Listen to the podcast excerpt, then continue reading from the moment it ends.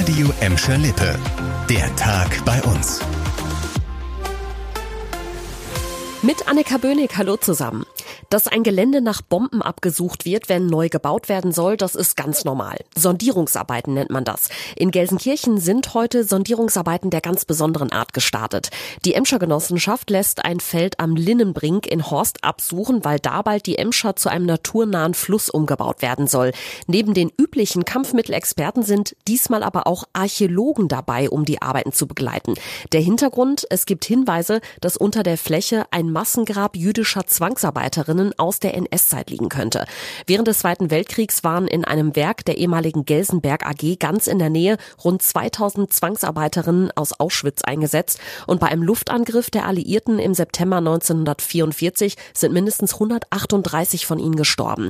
Deshalb könnten die Bauarbeiter beim Emscher Umbau in Gelsenkirchen-Horst nicht nur auf Blindgänger aus dem Zweiten Weltkrieg stoßen, sondern eben auch auf sterbliche Überreste dieser Frauen.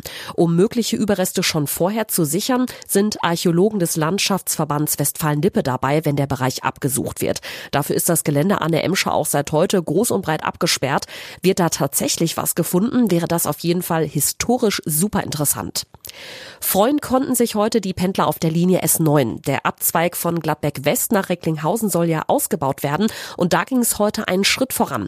Die Entwicklungsgesellschaft Neue Zeche Westerhold hat eine wichtige Fläche von der Deutschen Bahn gekauft. Da entsteht der neue Haltepunkt Westerhold, an dem die S9 in Zukunft halten soll. Dann wird die Bahn auch zweimal statt wie bisher einmal die Stunde fahren und es gibt einen neuen Anschluss im Gelsenkirchener Norden, hat uns Gabriele Matz vom Verkehrsverbund Rhein-Ruhr erzählt. Es wird ja auch in Gelsenkirchen-Bur Nord ein weiterer Halt installiert. Dort gibt es ja schon einen Bahnhof. Wir werden dort einen neuen Halt, einen S-Bahn-Halt bauen.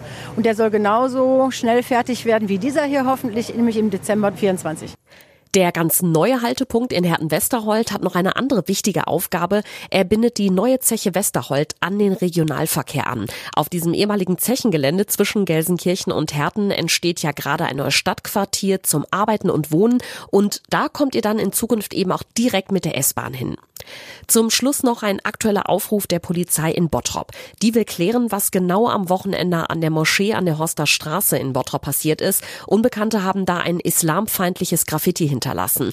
Die Schmiererei an der Fassade der Moschee wurde laut Polizei am Samstagmorgen entdeckt und ein ähnliches Graffiti ist auch ganz in der Nähe an der Horster Straße Ecke Scharnholzstraße aufgetaucht. Die Polizei glaubt, dass beide Schmierereien von denselben Tätern stammen könnten. Wegen des Inhalts ist auch der Staatsschutz eingeschaltet eingeschaltet. Und jetzt kommt ihr ins Spiel. Die Ermittler suchen dringend Zeugen. Wenn ihr zwischen Freitagabend und Samstagmorgen rund um die Bottropper Moschee was Verdächtiges gesehen habt, dann solltet ihr euch bei der Polizei melden.